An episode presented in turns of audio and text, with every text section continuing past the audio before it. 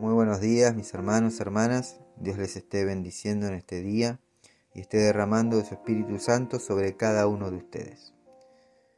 Por la mañana, hazme saber de tu gran amor, porque en ti he puesto mi confianza.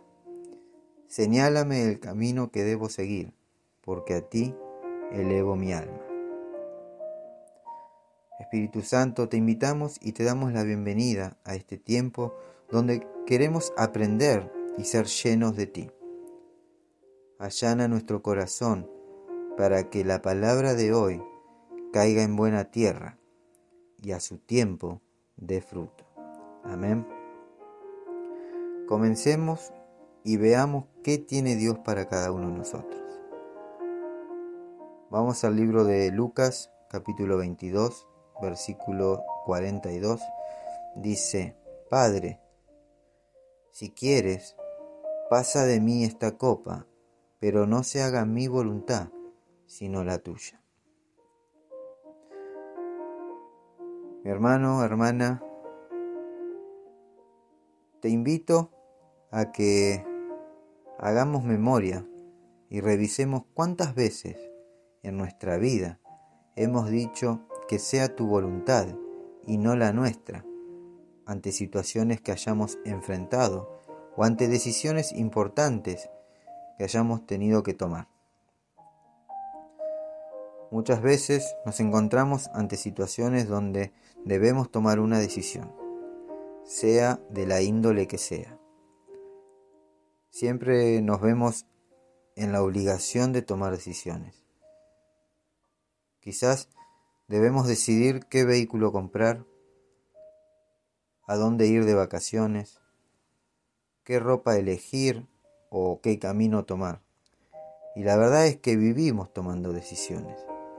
Y la mayor parte de las veces tomamos decisiones equivocadas. Y luego llegan las consecuencias. Recuerdo que una vez tomé una decisión muy importante en mi vida sin consultarle a Dios. La verdad no me fue muy bien que digamos. Y ahí estaba yo, en mi cuarto secreto, preguntándole a Dios por qué me había pasado esto a mí. ¿Qué hice yo para merecer esto? le decía a Dios. Y el Señor me dijo, fue tu decisión, fue tu voluntad. Tú no me consultaste. Yo te habría advertido, pero tú no quisiste esperar. Tu impaciencia es muy grande y quieres tener todo en el momento. Para mí fue fuerte oír esto de parte de Dios, pero cuando lo pensé bien dije, tiene razón, toda mi vida tomé yo las decisiones. Siempre hice lo que yo creía que era mejor.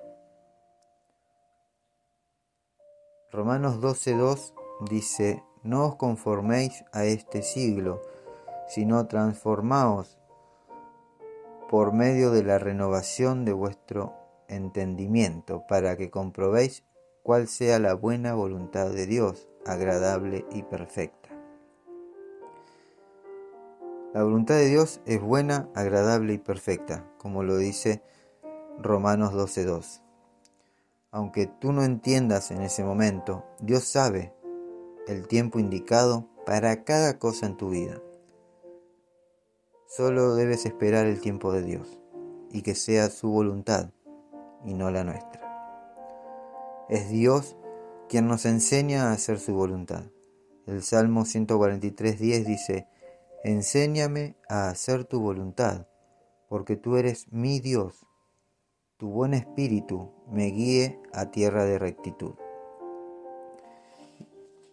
Y Hebreos 20:21 dice, y el Dios de paz que resucitó de los muertos a nuestro Señor Jesucristo, el gran pastor de las ovejas, por la sangre del pacto eterno, os haga aptos en toda obra buena, para que hagáis su voluntad, haciendo Él en vosotros lo que es agradable delante de Él por Jesucristo, al cual sea la gloria por los siglos de los siglos.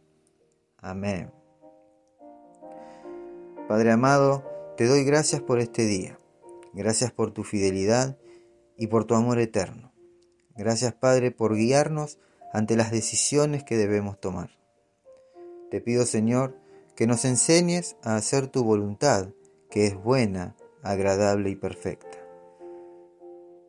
Te lo pedimos en el nombre de Jesús. Amén y amén. Mis hermanos, Dios los bendiga. No se olviden de compartir, sean una herramienta de bendición y restauración. Recordad que siempre hay alguien esperando una palabra de fe, esperanza y amor. Si querés dejar un mensaje por un pedido de oración, podés hacerlo al mail a los pies del maestro 889 gmail.com o al WhatsApp 1534 83 27 57. Y si me acompañás, vamos a terminar adorando al Rey de Reyes y Señor de Señores. Que Dios los bendiga.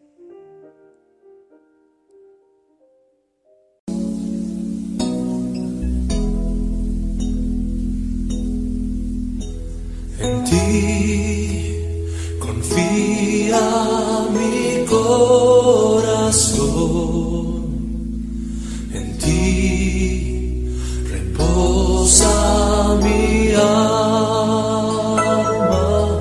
mi ser. Descansa en ti, puedo ser feliz.